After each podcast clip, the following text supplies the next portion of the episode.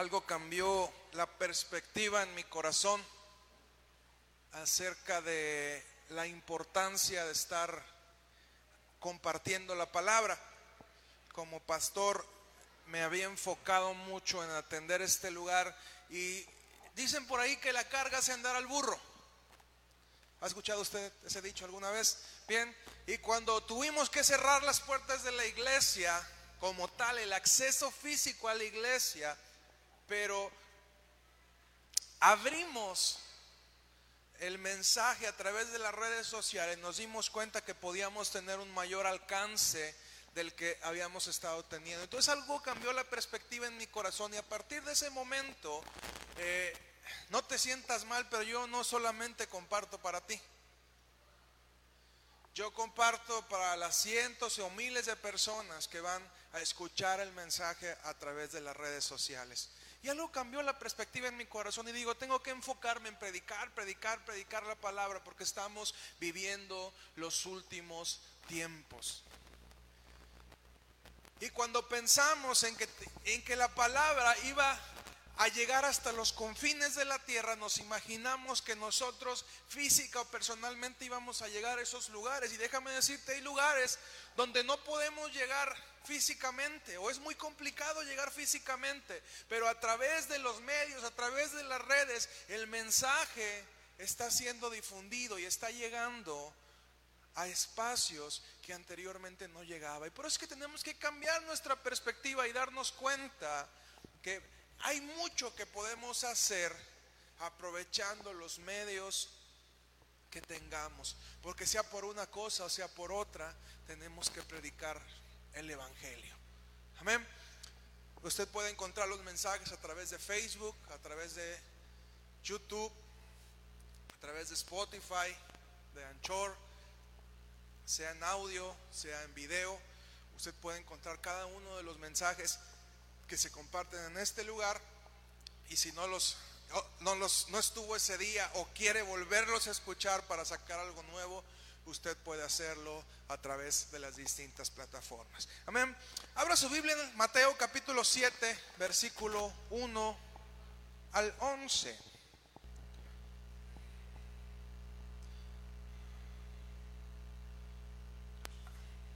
¿Alguien que me ayude a leer lo que pase para acá, por favor? Mateo 7, versículo 1 al 11.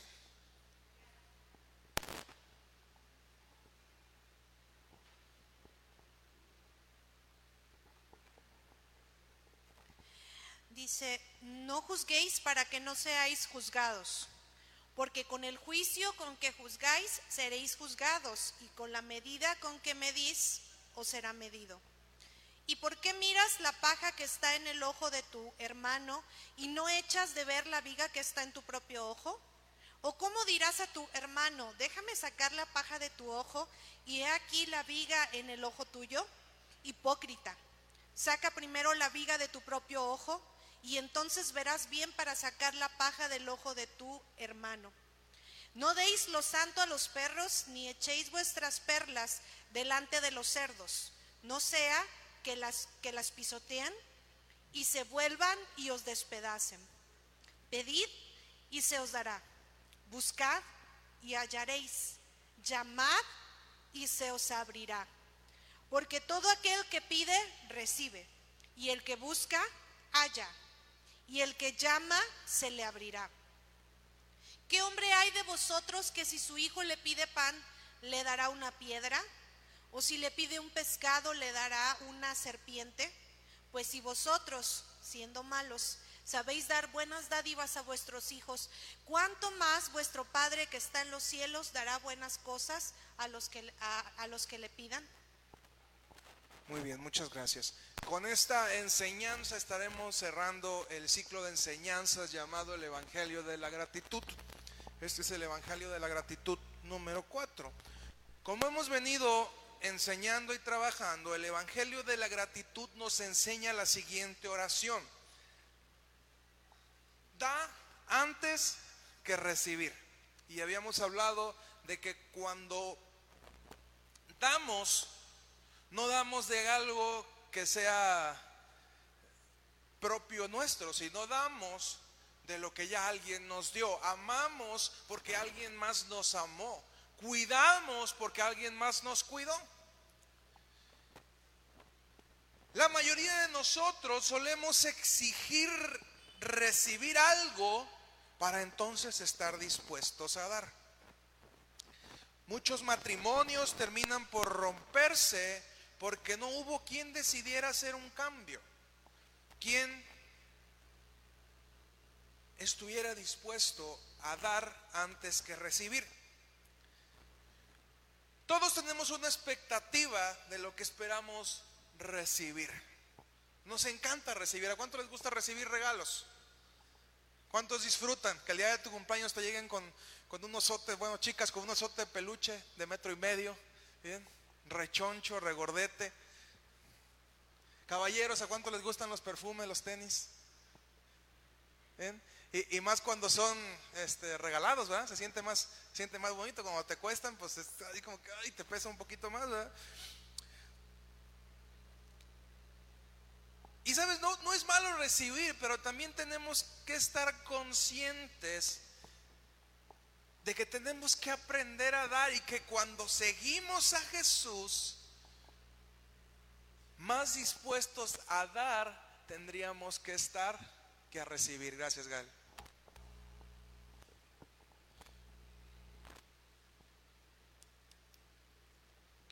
A los casados les preguntaría, ¿estás dispuesto a amar a tu esposa aunque ésta no te respete?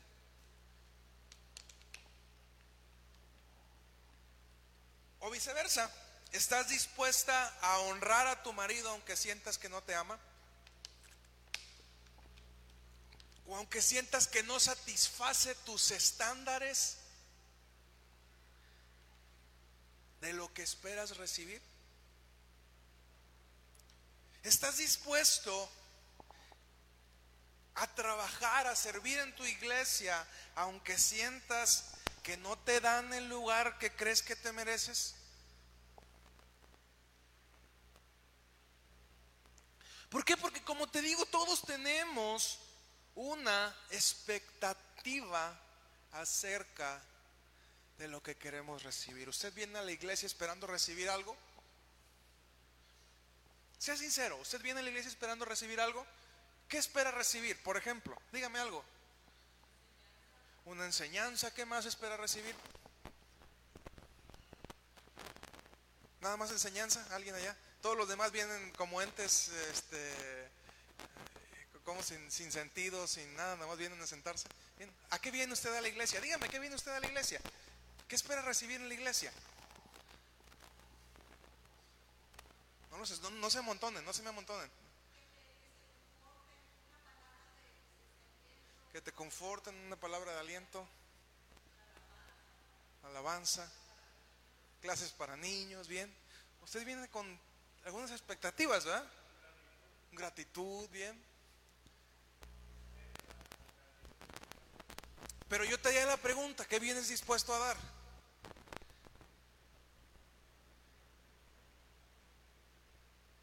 Todos venimos a la iglesia con la expectativa de recibir algo, pero ¿qué vienes dispuesto a dar?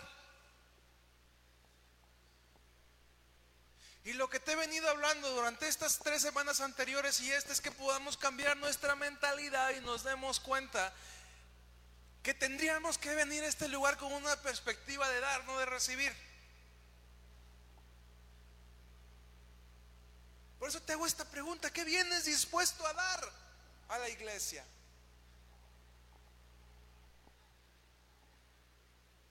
Marcos 9:35, por favor. Igual que alguien que pase y lo lea.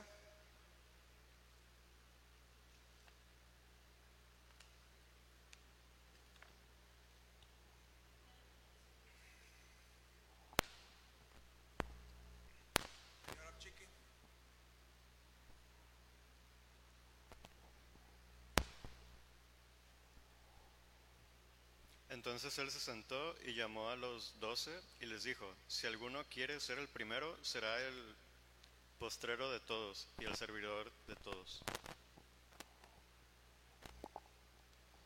Jesús nos vino a enseñar cosas que a los ojos de los hombres eran completamente incorrectas. Nosotros sabemos que el que es Señor en este mundo, el que es el jefe, el que es el líder,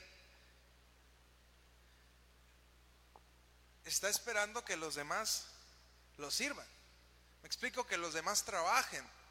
Por eso es que nos peleamos tanto por querer ser diputados, por querer ser regidores, por tener la autoridad y el poder, porque de esa manera los otros me van a pagar a mí.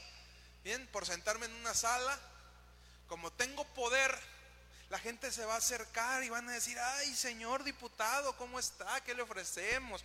Voy a llegar a gorrear a, a los lugares porque me van a recibir, porque me van a honrar.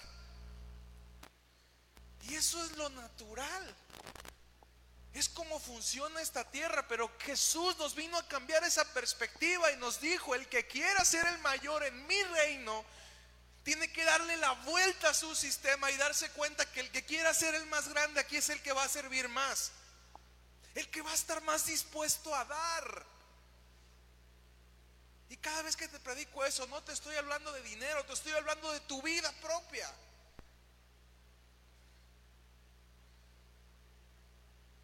Por eso te hago esta pregunta. ¿Qué vienes dispuesto a dar a la iglesia?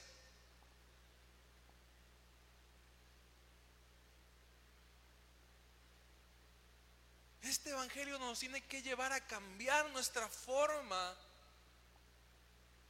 de hacer iglesia.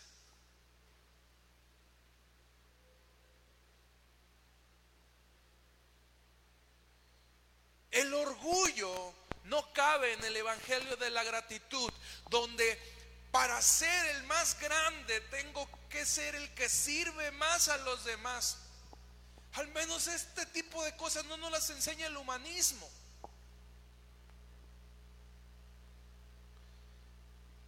Recientemente escuchaba que los cristianos solemos ser como perros o gatos. Y no, no porque nos peleemos. Bueno, a veces sí pero dice que solemos ser como perros y gatos. Un perro piensa, mi amo me cuida, me da techo, me alimenta, me ama, seguramente mi amo debe ser un Dios. Sin embargo, el gato piensa, mi amo me da un techo, me alimenta, me cuida, me protege, seguramente yo debo ser un Dios. Y yo te preguntaría, ¿qué eres? ¿Eres un perro o eres un gato? Y el perro te demuestra su fidelidad, te ama. De hecho, eh, estudios científicos dicen que la misma sustancia que el ser humano libera cuando ve a la persona que ama es la sustancia que libera el, el perro cuando te ve a ti. Entonces literalmente está enamorado de ti. Y yo te diría, ¿realmente estás enamorado de Dios? Y sabes que un perro está dispuesto a dar la vida por ti. Si él, si él cree que tú estás en amenaza, prefiere entregar su vida a, que tú pierdas la tuya. Y un gato dice, ¿sabes qué? Pues hay que te vaya bien, ¿va? Ahí nos vemos, yo brinco, me pelo y me voy. Decía una, una doctora, amiga ahí en el trabajo, dice, eh, de un perro tú eres su dueño, su amo, su todo. De un gato, si bien te va, llegas a ser su amigo. Si bien te va, porque normalmente eres su súbdito. Él es el amo de la casa y tú eres un, un súbdito. Mateo 26, 6, 13, alguien que lo busque, y Juan 12, 1 al 8. Mateo 26 del 6 al 13 y otra persona Juan 12 del 1 al 8. Es la misma escritura desde dos perspectivas diferentes. La, la misma historia, perdón, desde dos perspectivas diferentes. Pasen dos personas, uno de una cita y otro de otra.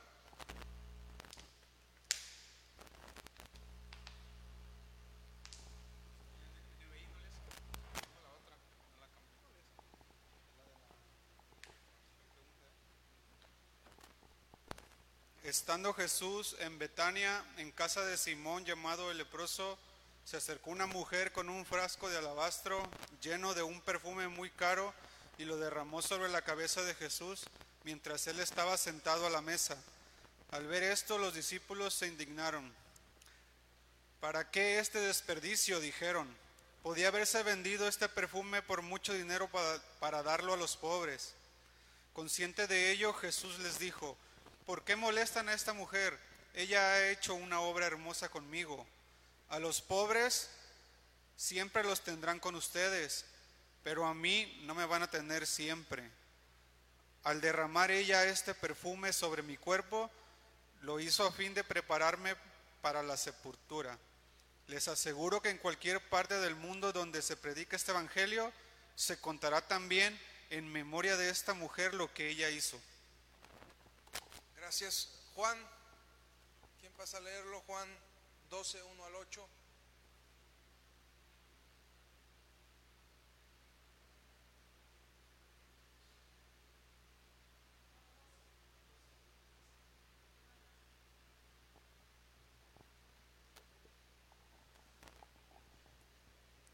Seis días antes de la Pascua vino Jesús a Betania, donde estaba Lázaro, el que había estado muerto, y a quien había resucitado de los muertos. Y le hicieron allí una cena. Marta servía y Lázaro era uno de los que estaban sentados en la mesa con él. Entonces María tomó una libra de perfume de nardo puro. Mucho precio y ungió los pies de Jesús y los enjugó con sus cabellos. Enjuagó con sus cabellos y la casa llenó de olor de perfume. Y dijo uno de sus discípulos, Judas Iscariote, hijo de Simón, el que había de entregar, porque no fue el perfume vendido por trescientos decenarios y dado a los pobres, pero dijo esto, no porque se cuidaría de los pobres, sino porque el ladrón, y teniendo la bolsa, sustraía de sus, de lo de sus, se echaba de ella. Ah, de los de sus, perdón, es que estoy bien ciega todavía. Entonces Jesús dijo, déjala, para el día de mi sepultura ha guardado esto, porque los pobres siempre los tendréis con vosotros, pues a mí no siempre los tendréis. Gracias. Vemos la, la misma situación bajo dos perspectivas. Eh, Mateo la cuenta de manera más general para no señalar a nadie, eh, pero Juan, que siempre es más personal, menciona detalles característicos. Y en esos últimos días he aprendido esa parte a, a ver las mismas situaciones desde la perspectiva de los cuatro evangelios. Inténtelo alguna vez. Normalmente cuando es alguna parábola, alguna situación, te viene ahí abajo en donde más está esa, ese detalle. Y cuando lees las distintas partes contadas por distintas personas, te das cuenta de detalles que a lo mejor en uno te perderías. Y aquí menciona Juan que fue Judas el que dice, hey Señor, ¿por qué se hizo este desperdicio? 300 denarios, de- el denario era el salario de un día, saque cuentas, ¿cuánto costaba ese perfume? Si hoy el salario mínimo es de 100 pesos, sé que es poquito más, pero 100 pesos por 300, ¿cuánto es? 30 mil pesos. Y Señor, oye, pues 30 mil pesos, mira, lo repartimos a los pobres. Bueno, al pobre de allá, al pobre de acá, al pobre de allá, al pobre de acá, decía Judas, ¿verdad? Recientemente me cuestionaba y me llevó este un tiempo de reflexión. Si tuviera una situación donde tuviera que elegir entre que se lastimara alguien porque no recibió algo, a que se lastimara a alguien porque dio algo, yo decía, si tuviera que elegir entre que se lastimara uno y el otro, ¿cuál corazón guardaría? Recuerdo hace tiempo que Hetze hizo, hizo una, una analogía y hasta la fecha eh, Vania sigue lastimada por esa, por esa analogía. Dijo, si tuvieras que elegir, está en un peñasco y solamente puedes salvar a uno, se van a caer, ¿a quién salvarías? Ay, en ese tiempo fue Vania y Dubé. Y hasta la fecha Vania le reclama esta parte. Pero Dios me puso en el mismo punto. Si tuvieras que salvar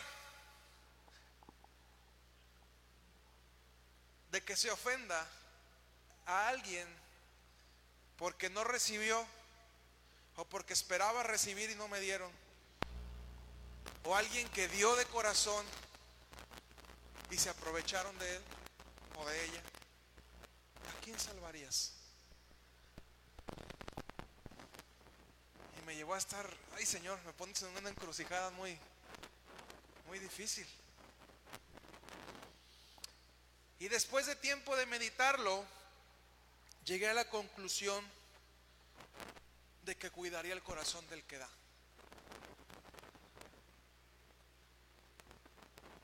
¿Por qué? Porque gente que quiere recibir hay por montones. Gente que está diciendo, dame, dame, atiéndeme, cuídame. Pero gente que da, ¿los cuentas? Con los dedos de las manos.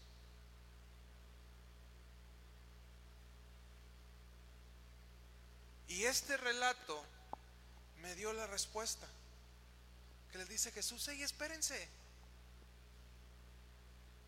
Mateo lo maneja en general, no sé si alguien más lo comentó, fue solamente Judas, pero él dice, hey, hey, hey, lo que ella está haciendo, el corazón que ella tuvo de estar dispuesto a dar lo más valioso, porque créeme, no dimensionamos el trasfondo de esto, lo más valioso que una mujer tenía era ese perfume. ¿Por qué? Porque ese perfume solamente se derramaba cuando la mujer entraba en su lecho nupcial. Y ese perfume era derramado en la noche de bodas y para una mujer era algo sumamente valioso. Y cuando ella viene y lo derrama delante de Jesús, otros vieron un desperdicio, pero Jesús vio el corazón de una mujer dispuesta a dar. Y no solamente a dar poco, sino a dar lo mejor que tenía.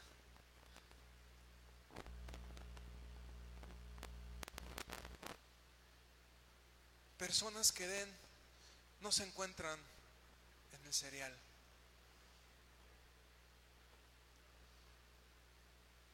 Personas que vengan a la iglesia con la perspectiva de dar no abundan en las iglesias no abundan entre el cuerpo de Cristo.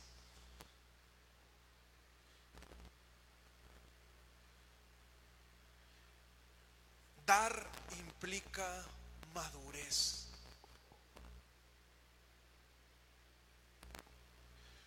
¿Usted cree que yo haría bien en exigirle a Benny, para los que nos siguen a través de las redes sociales, Benny es mi hijo, tiene tres años, y decirle, tienes que hacer algo por el alimento que yo te doy.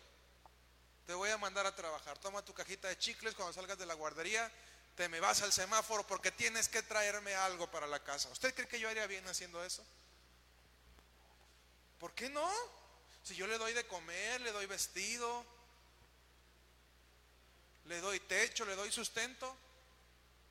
¿No está bien que lo mande a trabajar a los semáforos? Que produzca, que produzca. ¿Usted cree que haría bien si yo hiciera eso? ¿Por qué no? Porque está pequeño, porque está inmaduro, ¿por qué no? Lo pongo en peligro. No es su tiempo, así es. Le digo la verdad, Benny ni siquiera eligió venir a este mundo.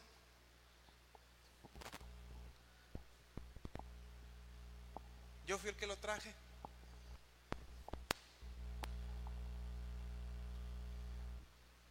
Claro que estaba en la voluntad y en los planes de Dios, pero pues yo puse de mi de mi cooperación, Para para que Benny viniera, mi esposa puso de su cooperación para que Benny viniera.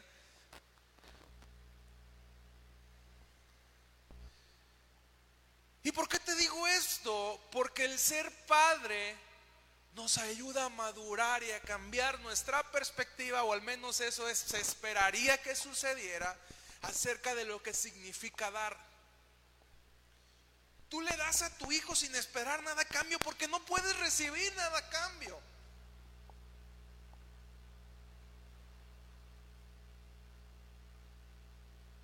Y si buscara recibir algo a cambio, estaría siendo un perverso. Yo estaría siendo un perverso si yo le exigiera a un niño de tres años que me diera algo a partir de lo que yo le doy. Porque no es su tiempo, porque está inmaduro, porque es pequeño.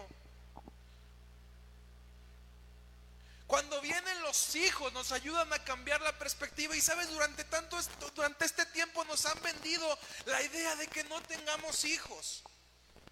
Que mejor tengamos perritos, ¿verdad? Dice jefe en pañales.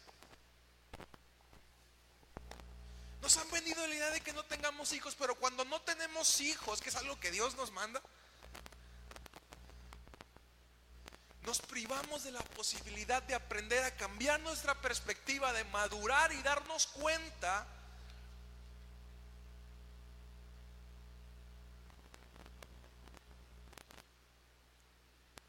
que es más importante dar que recibir. Así es de que hermanos, si usted no ha tenido un hijo, cásese y tenga uno. O adóptelo, se vale también. Los hijos tampoco son una inversión a futuro. Si usted tiene hijos para que lo cuiden cuando sea viejo, usted también es un perverso. O si les exige a los hijos que lo mantengan, usted también es un perverso. Porque los hijos no se tienen para eso. A los hijos se les enseña a dar y muy probablemente si tú les enseñas de forma correcta, los hijos no te van a desamparar cuando viejo. Pero no es algo que tú tengas que exigirle. Yo de repente me encuentro con personas que dicen, es que mi hijo me tiene que mantener, estás mal.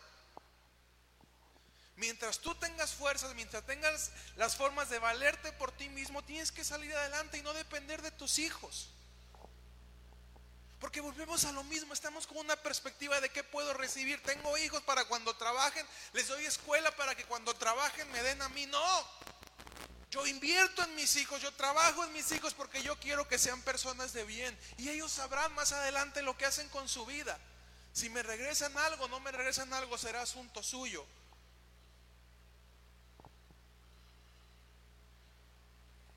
Los hijos son un regalo de Dios para hacernos madurar y lo mejor que podemos hacer es con el ejemplo enseñarles que siempre serán más bienaventurados cuando den que cuando reciben. Y con los hijos seguramente cosecharemos todo aquello que sembremos. Cuando hay un buen hijo, normalmente es que hubo una buena inversión de un padre. Una persona que da choca con el sistema. El sistema social y político en el que vivimos nos forza a dar, pero nos prepara para recibir. Por eso es que cuando vienen las campañas políticas, ¿qué es lo, qué es lo primero que hacen los políticos? dar cosas. ¿Por qué? Porque es la forma en la que nos ganan. Vota por mí, mira, te di una despensa con un kilo de frijol picado, arroz con gorgojos, aceite viejo. Y con eso compran nuestro voto. ¿Por qué? Porque el sistema nos ha preparado para, dame, una cachuchita de 10 pesos, transparente, así como cebolla, ¿verdad? una playera. Y con eso, fíjense qué forma tan mediocre en la que compran nuestro voto. Pues yo no sé, pero yo cuando andaba en, su campaña me saludó de mano. Yo por eso voy a votar por él.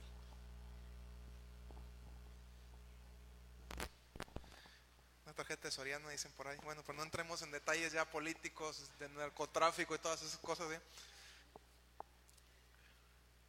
¿Realmente quieres ser un revolucionario? ¿Quieres revolucionar este mundo? Porque decimos, cambiar la historia y, nos- en los eventos, en los eventos de jóvenes nos dan eso sobre todo mucho. Jóvenes motivados. ¿Realmente quieres ser un revolucionario? No hay revolución más grande que la que representa el aprender a dar en un mundo que espera recibir. ¿Quieres ser ejemplo a otros? Aprende a dar. Que te vean que das. Y peor aún, un mundo lleno de gente perversa que manipula las masas, creándoles necesidades y dándoles lo que les hicieron pensar que necesitaban para poder controlarlos. Este mundo nos crea necesidades. Nos bombardean con publicidad para crearnos una necesidad. Es que yo necesito el último Xbox. Yo necesito el último videojuego. Yo necesito la última computadora que salió. Pero tienes una anterior. Yo ocupo el FIFA 21, pero tienes el FIFA 20. No me importa, yo necesito el FIFA 21. El último celular, la última tecnología, pero es casi lo mismo, no me importa, yo necesito algo nuevo. Y te dicen, acá tengo lo que necesitas.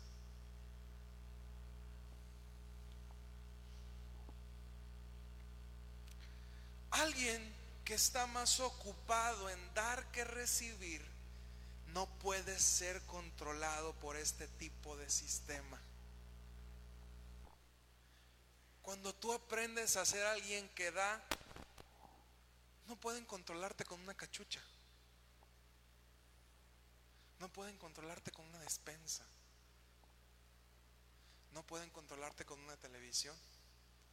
Ah, Dice que el anterior presidente de la República fue un genio incomprendido. Porque regaló televisiones y todos lo juzgaron porque regaló televisiones, pero ahorita que la televisión, que las clases son por televisión, ¿ah? Dice, no, no me valoraron, dice el anterior presidente Copetón de México.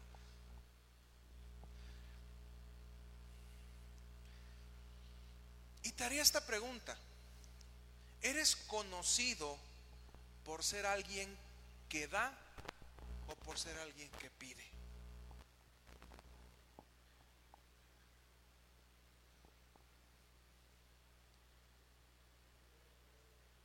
Hay que hacer una encuesta, ¿bien? ¿Eres conocido por ser alguien que da o ser alguien que pide? O peor aún, alguien que exige. Porque hay gente que literalmente te exige. Y, y, bueno, cuando son bebés, uno entiende. Un bebé te exige. Un bebé llora. Y va a llorar y te va a hacer un berrinche tan grande hasta que le hagas caso. Pero hay gente que nunca quiere dejar de ser bebé. Y la iglesia de Cristo tristemente se ha llenado de ese tipo de gente que dicen, dame, dame, dame, dame, dame. Pero no, están dispuestos a hacer algo. Es bonito venir y sentarme a la iglesia y recibir cada domingo. Y si la palabra que dieron no me gustó, me indigno, hermano, ¿verdad? Yo esperaba más esa palabra. La alabanza, no me gustó la alabanza.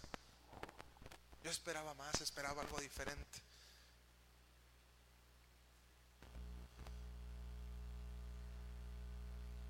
Y exigimos ciertas cosas. Y yo quisiera que usted cambiara eso en su mente. Y la próxima vez que venga y se siente este lugar, esté pensando más en la posibilidad de servir a otros, de bendecir a otros, de dar a otros, que de pensar en qué puedo.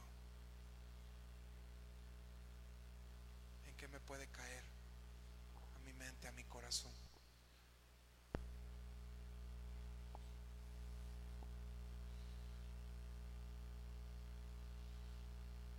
Sin duda, cuidaré más el corazón de aquel que está dispuesto a, dar que el corazón del que exija recibir.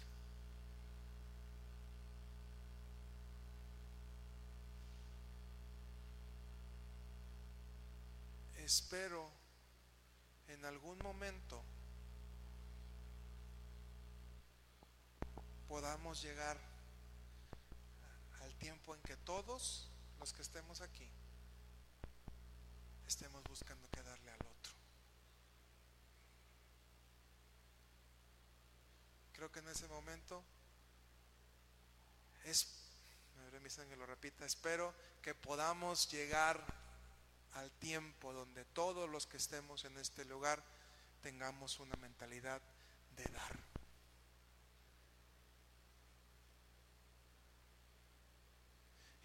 Nomás, Eliseo, trae los tenis rotos. No los trae rotos, nomás todos voltean a ver los tenis. ¿verdad? ¿Cómo puede ser posible que ministre así? Qué indecencia. Esa es la primera perspectiva, ¿verdad? O el otro puede decir, mira, Eliseo trae los tenis rotos. Eliseo, toma, vete a comprar unos tenis aquí a Forum. Qué diferencia, ¿no? Misma situación, distinta perspectiva.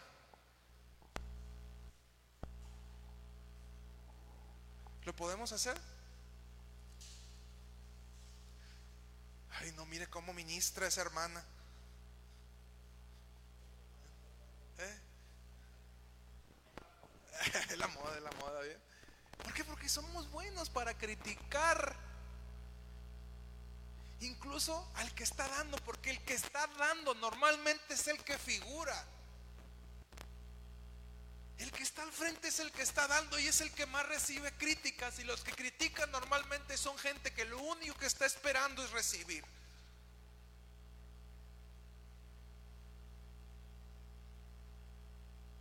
Por eso es que yo siempre insisto, si Dios te permite ver la necesidad, ¿es por qué?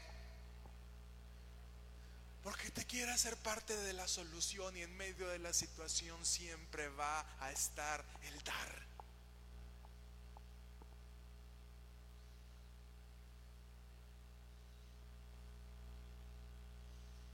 Y no nos toquen las finanzas porque peor aún. ¿Cómo?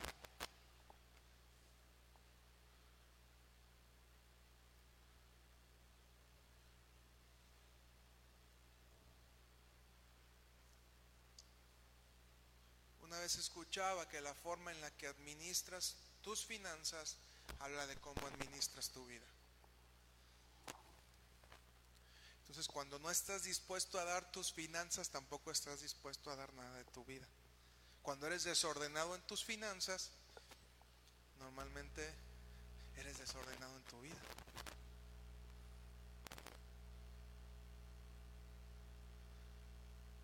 No por nada dice la palabra que a raíz de los males es el qué?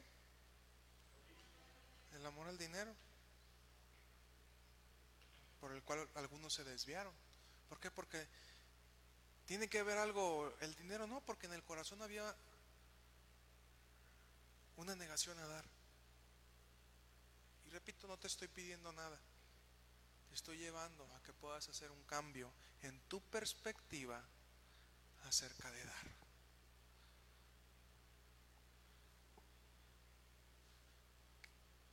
Que la próxima vez que llegues a este lugar, ay no, mira el cochinero que dejan ahí, cajas, cables. Y en vez de llegar así, y te lo estoy poniendo ejemplos prácticos, llegues, pastor, ¿dónde guardo esta caja? Aquí se ve mal, pero ¿dónde la guardo? Mira nomás, no puede ser posible que en esta iglesia no haya agua. Decir, pastor, no traigo dinero, pero me da para ir a traer un garrafón. ¿Sí estoy siendo claro en los ejemplos? Mira las clases de niños, los salones, cómo están. Qué maestros tan poco dedicados. Bajó mi niño y no me supo decir que aprendió. Y en vez de criticar, usted diga, maestra de niños, ¿tuvo algún problema con mi hijo? No, es que tenía 5, 6, 7, 8 y, luego puro seriecito tenemos aquí. No pude dar la clase. ¿Quieres que te ayude? La siguiente clase yo me comprometo a subirme contigo para ayudarte. ¿Cambia o no cambia la perspectiva? Sí, yo quiero, y con esto termino, y yo anhelo y deseo con todo mi corazón que Betel se convierta en una iglesia que da, no en una iglesia que critica. De verdad hay días que me canso de que la gente me critique por cosas que no se están haciendo, pero tampoco están dispuestos a hacer algo. Me molesta. Si usted quiere, quiere hacer que me... quiere sacarme el tapón, haga eso. Critique algo sin estar dispuesto a hacerlo. Cuando usted me dice, vi esto, pero voy a corregirlo, me enorgullece mi corazón. Pero cuando usted me critica y no está dispuesto a hacer nada por ello, mejor cállese la boca y dése la vuelta.